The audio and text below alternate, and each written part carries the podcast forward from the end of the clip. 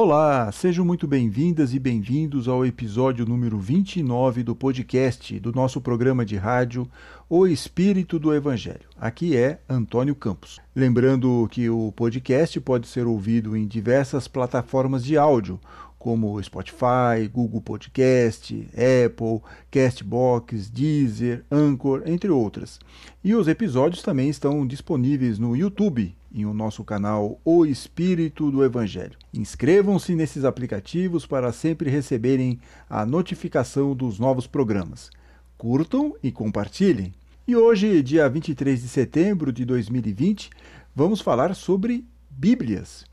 Será que Bíblia é tudo igual? E vocês devem estar se perguntando: por que vamos falar sobre Bíblias? Bom, não só porque é o livro base para cristãos, principalmente o Novo Testamento, porque também é um dos livros mais vendidos no mundo, apesar que talvez seja um dos menos lidos ou compreendidos. Mas também, isso é importante destacar, porque o mês de setembro é dedicado à Bíblia pela Igreja Católica, e isso vem desde a década de 1940. Tudo porque no dia 30 de setembro é lembrada a morte de Eusébio Sofrônio Jerônimo, ou São Jerônimo, como é conhecido na tradição católica. Foi muito famoso por sua pioneira tradução da Bíblia hebraica para o latim, conhecida como Vulgata, lá pelo ano 400 depois de Cristo. Por isso, vamos aproveitar essa data para entender um pouco sobre como chegamos na Bíblia que temos hoje.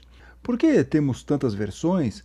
Qual seria a melhor Bíblia para ter em casa ou para estudos? E para nos ajudar nessa caminhada, estamos recebendo com muita satisfação o professor Luiz José Dietrich, biblista, um dos tradutores da Bíblia Pastoral, com mestrado em teologia, doutorado em ciências da religião, professor na PUC do Paraná e assessor do Centro de Estudos Bíblicos. Seja muito bem-vindo, professor. Obrigado, obrigado, Antônio. Obrigado também pela oportunidade e esperando que seja uma boa conversa interessante para todos, todas que estão aí acompanhando. Ah, com certeza vai. No próximo bloco, por que as Bíblias são diferentes?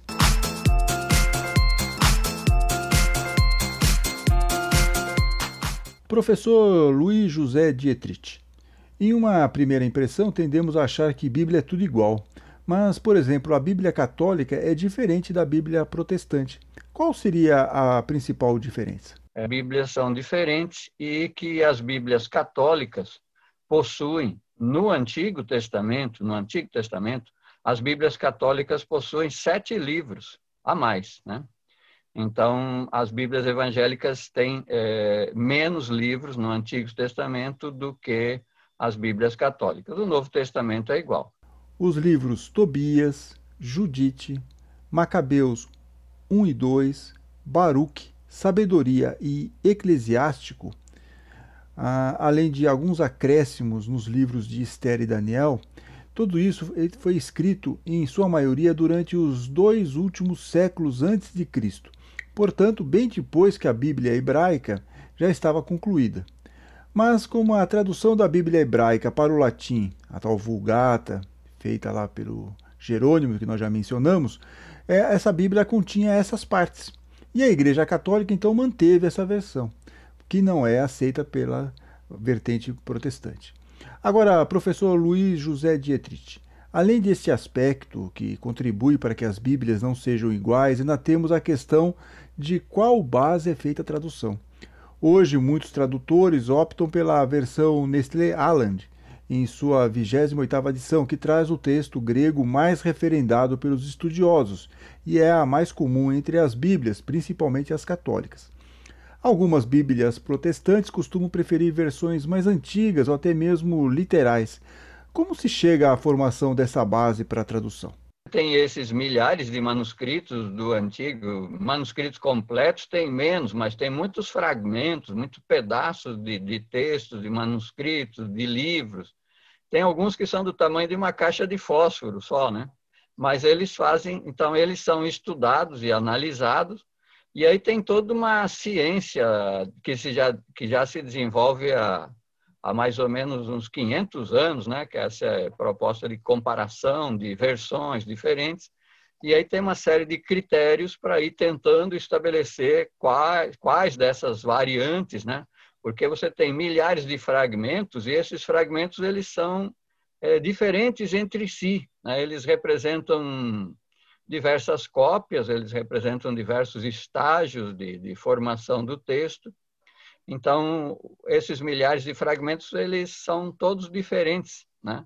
ou apresentam muitas diferenças entre si. Então, primeiro você tem uma grande ciência, que é a ciência da crítica literária, da crítica textual, desculpe, da crítica textual, que vai então estudando, analisando e vai montando aquele texto que a gente chama de texto recebido, né?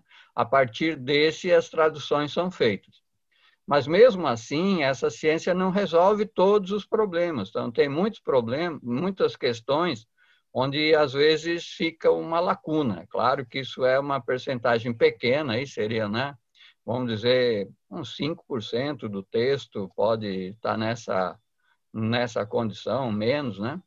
É, mas aí sempre, então, existe a possibilidade de variantes, existe a possibilidade de variantes. Então, aí vai um, um conjunto de tradutores, ou numa determinada igreja, ou numa determinada editora, se opta por uma variante, né? e, e se descarta a outra, né? Então, isso dá uma variação dentro do texto. Mas a outra questão é que são línguas antigas. O grego até continuou sendo falado, mas no caso do hebraico, não, né? O hebraico estacionou lá no ano 500 a.C. e lá parou. Então, o que, que significa isso? Que, por exemplo, no hebraico, para cada uma, falando assim, a grosso modo, né? Para cada uma palavra do hebraico, você tem cinco opções em português de tradução todas elas podem ser corretas e todas elas podem ser erradas. Aí o tradutor tem que escolher, ele não pode botar cinco, ele escolhe uma, né? Mas outro tradutor, com outra formação, com outra espiritualidade ou com outra teologia na cabeça, ele escolhe outra, né? Então, isso vai determinando as diferenças no texto também, a partir de praticamente todos sairmos de uma mesma base comum. E, e a, a, depois que você tem uma base, vem o segundo grande problema, né? que é, é, a linha de tradução. Você tem até a, a, própria visão do tradutor também, que é uma questão, né? Mas você tem também o estilo que você vai quer, quer colocar naquele texto. Então, ele pode ser um, um texto mais literal, é, por exemplo, uhum. ou ele pode ter uma preocupação em buscar uma linguagem mais acessível. Também tem isso, né? também ajuda uhum. nessa, nessa questão, nessa composição de, de Bíblias. Tem as Bíblias mais técnicas, vamos chamar assim, e tem as mais populares. É, é isso, professor? É, aqui a tradução, o, o, tradutor, ele sempre tem que responder uma questão antes de começar a fazer a tradução, né? O que é que ele vai privilegiar? Então, de, um, de uma maneira mais simples, a tradução é você fazer a ponte entre duas línguas, né? Entre duas línguas, entre é, entre uma língua que a gente chama a língua de partida, né? Que é a língua daquele é, daquele texto, a língua original daquele texto que você quer traduzir, e a língua de chegada, que é a língua para língua para a qual você vai fazer a tradução. Então, a maior parte das nossas Bíblias hoje prioriza a língua de chegada. Isso é, você vai fazer um texto é, onde quem está lendo né, sinta quase que esse texto foi produzido hoje. Não perceba né, com tanta facilidade assim a, a distância que há entre os originais desse texto e o autor moderno, o autor do mundo de hoje. Né? Então, a maior parte das nossas Bíblias prioriza a língua de chegada. O também professor, biblista e tradutor também da Bíblia Pastoral, o professor Pedro Lima Vasconcelos, que vocês se lembram, fez aquela nossa caminhada aqui com Paulo, ele também explica para nós as opções que o tradutor tem na hora de converter um texto. Existem dois princípios fundamentais que regem as traduções, que é a, é, a equivalência formal e a equivalência dinâmica. O que é a equivalência formal? É o princípio pelo qual você, quando faz a tradução, você quer ficar fiel ao texto que você está traduzindo, mesmo que isso signifique uma dificuldade para o entendimento na língua traduzida. Então, você tem texto da Bíblia, Bíblia de Jerusalém, ela não é para ser lida para as pessoas em geral. Por quê? Porque o português dela é, é complicado. Já a pastoral é uma. Exatamente. Ela respeita o princípio da equivalência dinâmica. O que é equivalência dinâmica? É o princípio pelo qual você está preocupado com o público leitor que vai tomar contato com a sua tradução. Se preocupar com a acessibilidade do texto para quem vai ler. Claro que com isso você não pode comprometer Sim. o teu, na, mas, mas na hora que você vai numa equivalência dinâmica demais, você compromete. Além de fazer uma escolha de linguagem, o tradutor também pode se deparar com escolhas de palavras na hora da tradução. Um exemplo é o famoso Jesus irado ou compadecido, que está em Marcos, capítulo 1, versículo 41. As Bíblias de Jerusalém e Pastoral optam por um Jesus irado. Já a Bíblia Paulinas e a do Peregrino, elas preferem compadecido. Como isso ocorre, professor Luiz José Dietrich? aí é um, é um exemplo muito bom da questão da doutrina, né? O que vai é, um pouco como que é a doutrina de quem está traduzindo ou de quem está patrocinando essa tradução. Porque se você, conforme você acredita que era Jesus, né? Conforme a doutrina que você recebeu de Jesus, ele é mais divino, né? É todo perfeito. Então você não pode aceitar que tem ali um Jesus irado. Você não pode aceitar que Jesus tinha raiva, dava, dava assim, um, um, uns momentos em que ele também né, ficava com raiva, irado, né, enraivecido. Uhum. Mas se você já tem uma compreensão da humanidade de Jesus, né, como, como os textos parecem indicar, porque ele também tinha fome, ele chorava, ele tinha sede, né? Por que, que ele não podia ficar bravo de vez em quando? Né? Muito provavelmente ficou. Então, aqui, só para ver como funciona aqui a questão da crítica textual. Tá bom, nós temos duas, duas traduções, dois textos que são é, irreconciliáveis. Ou é um ou é outro, não pode ser os dois, não é uma questão de sinônimo, né? Irreconciliável. Então, a crítica textual ela vai fazer o seguinte passo: ela vai fazer uma pergunta. É, qual dos dois textos tem mais é, possibilidade de ter sido o texto original, de refletir melhor o texto original. Né?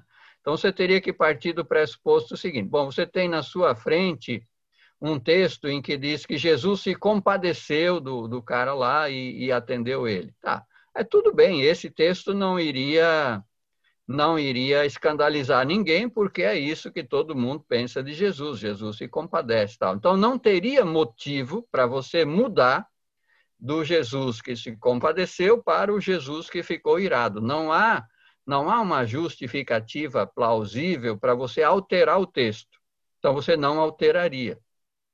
Agora, se você encontra um texto antigo onde diz é, Jesus ficou irado, Aí você vai ter muita justificativa e talvez muito mais fácil você mudar do irado para o compadecido. Né? Então, isso, para a crítica textual, tem um dos critérios é esse, a leitura que tem, que tem menos chance de ter sido inventada, essa é provavelmente a leitura mais fiel ao original muito provavelmente os originais aí, e especialmente no Evangelho de Marcos, que é um Jesus bem humano, né? É, o texto original tinha a palavra irado. Então, por isso, essas Bíblias adotam essa, essa tradução, né? É, e também assim, quando o senhor fala em original, dizer, você vai até para os manuscritos mais antigos, que a chance de terem sido alterados, é, óbvio, a gente sabe que tudo é possível, mas é, é mais fácil. Se está lá no começo, estava com mirado, então provavelmente quando começam a surgir compadecido um pouco mais para frente, é que aquela versão pode ter sido alterada em algum momento. Então por isso que é. às vezes até se opta mais por esse por essa versão irado, porque faz mais sentido ser algo mais próximo do original. É, é mais ou menos isso, né, professor? É mais ou menos isso, sim. Uhum. Outro caso de opção do tradutor, talvez motivado principalmente pela questão teológica, está em Lucas, capítulo 17, versículos de 20 a 21. O reino de Deus está dentro ou no meio de vós? Essa é a grande dúvida. A Bíblia de Jerusalém opta por no meio de vós e faz um comentário. Costuma-se traduzir também dentro de vós, o que não parece diretamente indicado pelo contexto, diz aqui a Bíblia de Jerusalém. Já o tradutor português, Frederico Lourenço, que faz uma conversão do grego para o português sem é, ruídos teológicos, diz que não há dúvida na tradução do grego, seria dentro de vós. Como o senhor analisa isso, professor Luiz José Dietrich? É, aí entra toda uma, uma discussão teológica a respeito do reino e talvez, né, algumas Bíblias buscam buscam uma coisa mais intimista, né, mais é, mais individualista e outras querem uma coisa um pouco mais ampla, mais social, né, o reino de Deus não como uma coisa interna no íntimo da pessoa, mas uma uma coisa um pouco mais social de uma organização, né, entre dentro um tipo de sociedade, um tipo de organizações e relações sociais. Né. A uhum. de Jerusalém, a pastoral, a do peregrino, a da Paulina, uhum. os quatro vão é, estar entre vós e não dentro de, de cada um de nós. É interessante isso. Quer dizer, às vezes também tem o, o efeito manada, assim. vai todo mundo para uhum. esse lado porque teologicamente faz sentido. É, mas você vê que isso aqui então é, é, essa essa é a questão, quer dizer, você não pode fazer uma teologia sobre o reino de Deus em cima de um versículo só, né? É, o reino de Deus ele é apresentado, explicado, mencionado, falado, né? É, em muitos lugares da Bíblia e, e, muitos textos, né? E mesmo no Evangelho de Lucas também não é só aí que fala, né? Então, não dá para fazer uma teologia toda em cima de um versículo, mas às vezes a briga toda é feita em cima de um versículo, nas discussões entre diversas correntes, entre diversas maneiras de ver, né? Às vezes alguém faz desse versículo um, um campo de batalha e aí e aí vai dar essas diferenças de traduções aí. A é doutrina, ela complica, porque ela apresenta o texto para nós como revelado, inspirado, palavra de Deus. Então, se é revelado, se é inspirado, se é palavra de Deus, ele não pode ter diferenças, ele não pode ter contradições, ele não pode ter erros, né? E, e aí vai nos obrigar a querer que vai nos obrigar a encaixar todos os textos, os manuscritos dentro dessa doutrina. Agora, a gente precisa compreender, eu acho, duas coisas. Essa é a minha visão, e nisso aí eu acho que eu me diferencio bastante de vários colegas tradutores, né? A minha visão é, é a seguinte: o texto veio antes das doutrinas. O que nós temos são os textos, com todas as suas variantes externas e internas, né? Isso é o que é história, isso é o que é histórico. Né? Então, esses textos existem e são históricos. As doutrinas, que é revelação, que é inspiração, é, que é palavra de Deus, essas são teologias que nós criamos depois, teologias que nós criamos sobre os textos, em outros contextos, em outras épocas e com diversas finalidades, né? com diversas finalidades. Então, é, e aqui então tem essa questão. Você vai ver o texto como ele é, ou você vai ver o texto a partir das tuas doutrinas, e aí vai fazer um esforço grande para encaixá-lo nas tuas doutrinas. Né? Acho que essa é uma questão bem importante, assim, eu tenho trabalhado isso com, com os estudantes, né? Não é, não é uma coisa que eu tenho todas as respostas ainda, mas eu prefiro trabalhar o texto com as suas variantes, com a sua diversidade, né? E eu vejo a teologia de Lucas é diferente da teologia de Marcos, diferente da teologia de João. Há contradições, há controvérsias entre eles, né? É, num lugar, por exemplo, Mateus apresenta Jesus como aquele que, que não, não altera nada na lei de Deus, na Torá, né? O Evangelho de Marcos já diz que teve um momento lá, em Marcos 7, em que Jesus declarou puros todos os alimentos. Né? Ao fazer isso, simplesmente a, a comunidade de Marcos aceita que aquelas várias páginas lá do livro do Levítico ou do Antigo Testamento que falam em pureza, pureza de alimento, divide os alimentos impuros e impuros, para a comunidade de Marcos é como se Jesus tivesse rasgado aquela parte lá da Bíblia, que lá não vale mais, né? Mas a comunidade de Mateus jamais aceitaria uma coisa dessa. Para a comunidade de Mateus, tudo que está na Torá é palavra de Deus e não pode ser é, retirada. Quem retirar alguma coisinha lá, por menor que seja, é maldito. Além dessa passagem sobre a questão dos alimentos permitidos ou não, que vai gerar a famosa frase de Jesus: não é o que entra pela boca que é impuro, mas o que sai pela boca, porque mostra do que o seu coração está cheio, Jesus também questiona a restrição ao trabalho no sábado. Bem, no próximo bloco, como escolher uma Bíblia.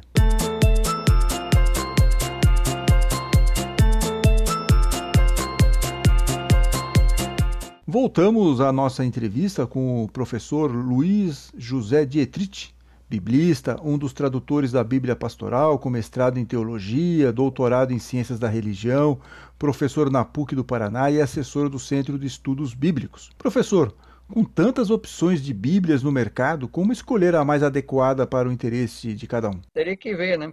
Existem, por exemplo, existem as Bíblias na linguagem de hoje, que já se afastam um pouquinho da tradução é, são uma espécie de paráfrase, né? É um texto construído quase paralelo ao texto bíblico, muito próximo, tal, mas é, são paráfrases, né? E são textos com a linguagem mais direta, mais adaptada ao mundo jovem de hoje, né? Talvez o jovem tenha mais facilidade com isso, mas esse tipo de Bíblia também não garante acesso a essas questões que a gente estava falando aqui, as dificuldades textuais, né? Já se quiser uma Bíblia de estudo, né? Seria melhor olhar uma dessas que tem mais notas de rodapé e notas explicativas, que, que dizem, olha, aqui existe uma variante no grego, ou aqui o siríaco diz tal coisa, né? Como a Bíblia de Jerusalém, por exemplo. A Bíblia de Jerusalém, ela coloca várias notas no pé de página, né? Informando da existência de variantes, ou até às vezes avisando o leitor Aqui nós estamos seguindo o texto grego, né? deixamos de lado o texto hebraico, estamos seguindo o texto grego. Então, essa seria uma Bíblia de estudo. Uh, Bíblias que têm uh, informações, introduções, né? Tem uma introdução à Bíblia, uma introdução ao, ao Antigo Testamento, uma introdução a cada, a cada livro. Então, introduções mais técnicas que falam da data de composição, quem que escreveu, as diversas camadas do livro. Então, um pouco se ele quer um estudo mais crítico, buscar uma Bíblia como essa, como a Bíblia de Jerusalém, é, que tem mais informações de, nas introduções e, e nos rodapés. E depois tem outras que são Bíblias que têm também introduções, têm rodapé, mas elas são mais doutrinárias, elas são mais, digamos assim, quase estão fazendo um trabalho de, é, de junto com a leitura do texto, vão passando as diversas doutrinas, doutrinas sobre Jesus, doutrinas sobre a igreja, como são essas diversas Bíblias anotadas, geralmente elas têm um pouco essa característica. A Bíblia de Jerusalém tem bons textos de introdução aos livros, é, tem também notas de rodapé que são mais técnicas. A impressão que se dá é que são voltadas até para um público que está estudando teologia ou ciência da religião. O texto da Bíblia de Jerusalém é confiável, porém não é um texto tão agradável.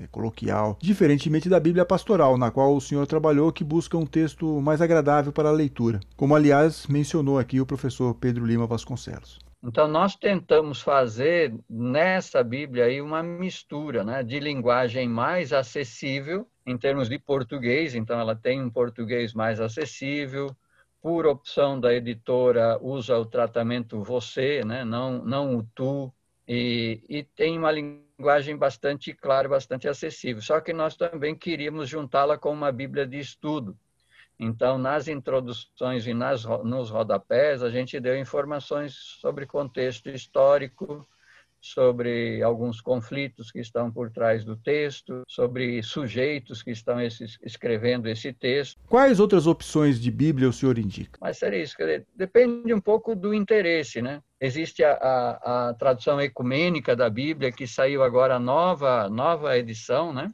É lançada nesse ano, então, essa já é uma Bíblia que é feita em, em discussão com, com cristãos. A tradução ecumênica da Bíblia ela é da, da Loyola. Essa foi lançada esse ano. Então, ela também tem bastante notas informativas também. É, e, e, existem, então, existem diversas Bíblias. Eu acho assim, se for para estudar também, se for para estudar, eu sempre aconselho ter duas ou três, e talvez esse seja o conselho. Se a pessoa puder né, ter mais que uma, seria bom. Eu diria assim, ter uma Bíblia, uma boa tradução baseada em João Ferreira de Almeida, né, é da Sociedade Bíblica do Brasil, ela é baseada na Almeida Revista Atualizada. Então, ela também tem algumas notas críticas sobre o texto, gosto dessa, eu, eu recomendaria isso, por exemplo, eu se fosse para dizer, né, pegaria a Jerusalém, a Nova Bíblia Pastoral e a Bíblia de Estudo Almeida. É, essa Almeida ela é mais usada pelos protestantes, não? É, ela tem. Sim, é, sim. Quase as, as Bíblias usadas nas igrejas protestantes e evangélicas são praticamente todas elas baseadas nas traduções mais antigas do João Ferreira de Almeida. Né? Uhum, uhum. Aí você é, tem várias, você tem revista e atualizada, revista e fiel, revista e corrigida, tem várias, várias delas. É, essa aqui já, já não é um texto mais tão tão difícil. A revista atualizada já não é mais aquele texto tão um português assim meio duro, né? Então, é um português já mais acessível. No caso da Bíblia Almeida, é importante tomar cuidado, porque tem umas cinco versões, como o professor, inclusive, já comentou. Tem desde uma versão com tradução antiga até uma com a versão na linguagem de hoje. Seria bom pesquisar antes de olhar o site da Sociedade Bíblica do Brasil. Mas a grande referência entre as Bíblias é a de Jerusalém. Por que isso ocorre, professor? Acho que a aura dela é, é essa, dela ter sido uma das primeiras versões mais críticas, né? menos doutrinária e mais crítica, é, tanto nas introduções gerais, como também nas notas de rodapé. É. E ela mantém isso, né? Não, não temos ainda uma Bíblia igual a ela, ainda não temos, né? A, a nova Bíblia Pastoral, a gente tentou fazer isso, mas a diferença de tamanho, né? Acaba fazendo, fazendo diferença. Na, na editora nos colocou o limite de texto, né? Da, pra, eles queriam uma Bíblia é, no limite do que foi a primeira. Então, uma Bíblia é mais fácil de ser carregada, né? mais fácil de ser levada para ser usada nos estudos em grupo, nas comunidades e tudo mais. Né? É, a Bíblia, Bíblia, de Jerusalém já não tinha essa é. perspectiva. Ela nasceu com a ideia de ser mesmo uma Bíblia de estudo, então usada em faculdades e também usada para quem queria fazer o estudo em casa. A Bíblia de Jerusalém tenta ser uma coisa meio neutra. A Bíblia pastoral não tem essa preocupação, né, professor? Mas o Novo Testamento tem uma visão mais social, mais das mensagens. Né? Essa é a característica da Bíblia pastoral, né? É, é de fazer uma leitura mais ou menos engajada nos movimentos sociais, nas lutas pela transformação da, da sociedade. Vamos dizer assim, uma leitura engajada uma leitura da Bíblia engajada ah, nas lutas de hoje. Então, ela fala do machismo, fala do racismo, fala, fala das questões sociais, né, das desigualdades, injustiças sociais. Ela está direcionada para isso. Isso é que é a principal característica. Além dessas características que a Bíblia pastoral tem, tanto no texto quanto nas notas, ela possui a vantagem de oferecer várias opções de formatos. Pode ter a Bíblia inteira, com o Antigo e o Novo Testamento, pode ter letra grande ou não, ou tem uma versão só com o Novo Testamento. Isso facilita muito na hora de você escolher qual é a melhor, né, qual é mais adequada para o seu uso. A Bíblia do Peregrino e a da Edições Paulinas também têm versões apenas com o Novo Testamento. As duas possuem muitas notas de rodapé. O texto da Peregrino é bem mais agradável, feito para leitura mesmo. Já a da Edições Paulinas ainda traz uma linguagem mais antiga, porém compensa com ótimas notas de rodapé. Como Bíblia de entrada, eu aqui modestamente recomendaria a Pastoral, ou, numa segunda opção, a das Edições Paulinas. Se nós formos para um nível um pouco mais avançado, a Bíblia traduzida pelo português Frederico Lourenço é ótima para quem quer ver a tradução sem viés teológico. Tem boas notas de rodapé e textos de abertura para cada livro. Por fim, na relação que estou fazendo com as Bíblias que eu conheço e utilizo, a Bíblia de Jerusalém não tem versão apenas com o Novo Testamento, porém possui formatos com capa dura ou capa mole, capa de couro e versão grande, que é ótima para quem quer ler sem dificuldades. Quem pegar gosto pelo estudo da Bíblia, o recomendável é ter mais do que uma versão, como explicou o professor anteriormente. Como conseguir fazer um estudo adequado da Bíblia, professor Luiz José Dietrich? Principalmente compreender que não devemos utilizar a Bíblia para justificar a intolerância e a violência? Não, mas eu acho que essa, é, essa é talvez a pergunta mais séria, a pergunta que todos nós deveríamos discutir, não só individualmente, mas acho que até que as nossas comunidades deveriam discutir muito isso aí.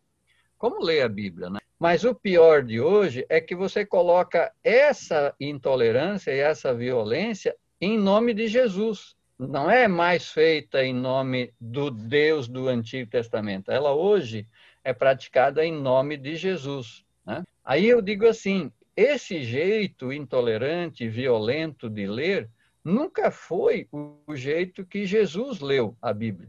Quem lia a Bíblia dessa maneira, que, que legitimava a violência, inclusive legitimou a morte de Jesus. A morte de Jesus foi legitimada é, com determinadas leituras do Antigo Testamento. Né?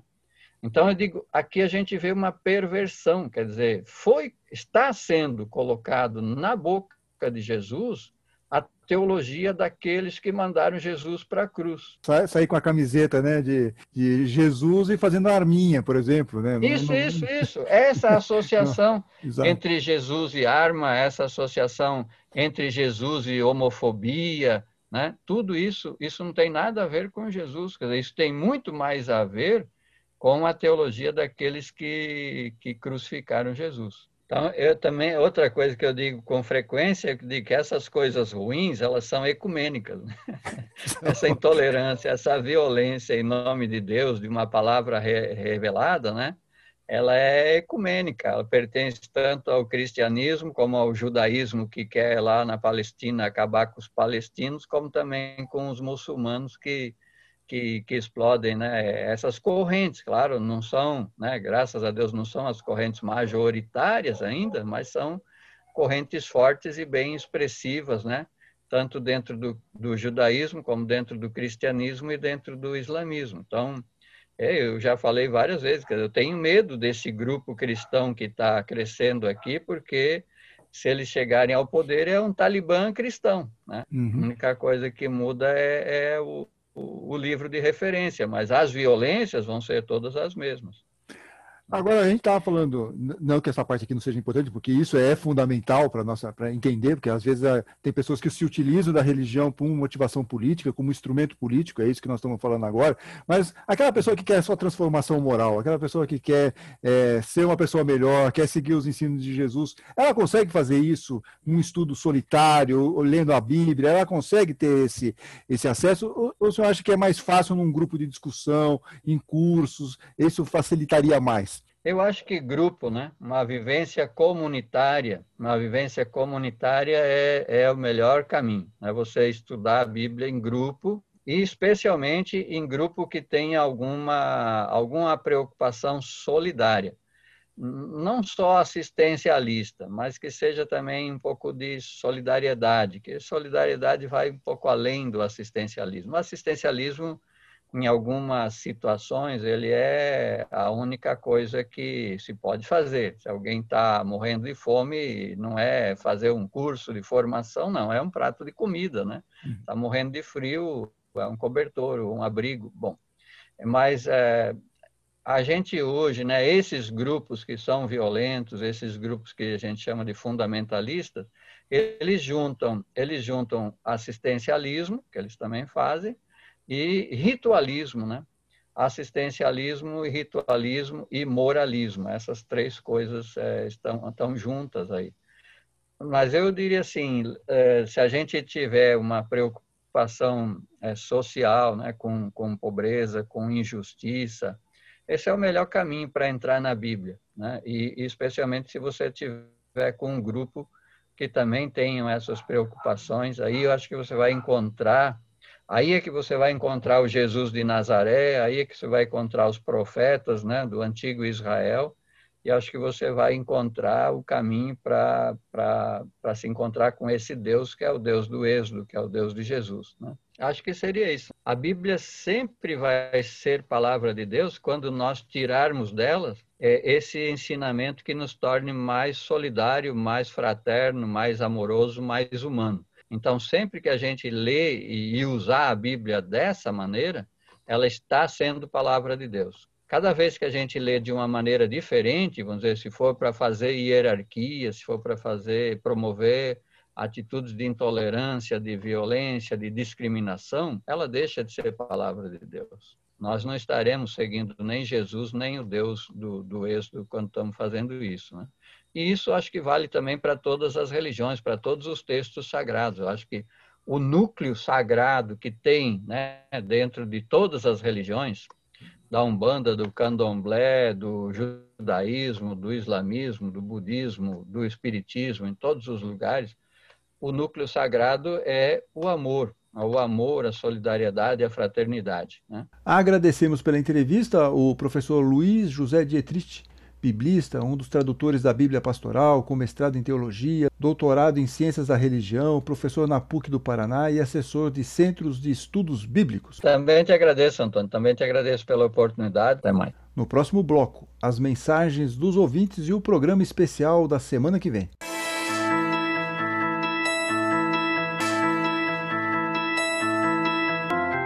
Como sempre, agradecemos pelas diversas mensagens enviadas por nossas ouvintes e por nossos ouvintes em nossas redes sociais. Aliás, inscrevam-se em nosso canal no YouTube, que além do podcast tem ainda aulas e palestras. Registramos aqui o contato da Simone Rocha, que me fez lembrar do Dia do Rádio, comemorado no dia 21 de setembro. Afinal, o Espírito do Evangelho é um programa de rádio. Agradecemos ainda ao Luiz Eduardo, agradecemos ao Pares, Agradecemos a Andréa Barleta, ao aniversariante Bruno Guerra, a Sheila Martini, a Cíntia Fernandes, a Márcia De Luca, a Edna Nunes, ao Ariel Valdo, a Sandra Sonageri e tantos outros.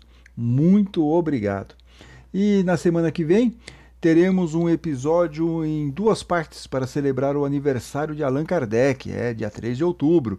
E o nosso episódio também, vamos também comemorar, afinal de contas estamos chegando ao episódio número 30 vamos entrevistar o professor Marcelo Gulão Pimentel, que é doutor em História pela Universidade do Estado do Rio de Janeiro e tem um trabalho que, com o seguinte tema: O método de Allan Kardec para a investigação dos fenômenos mediúnicos. Imperdível.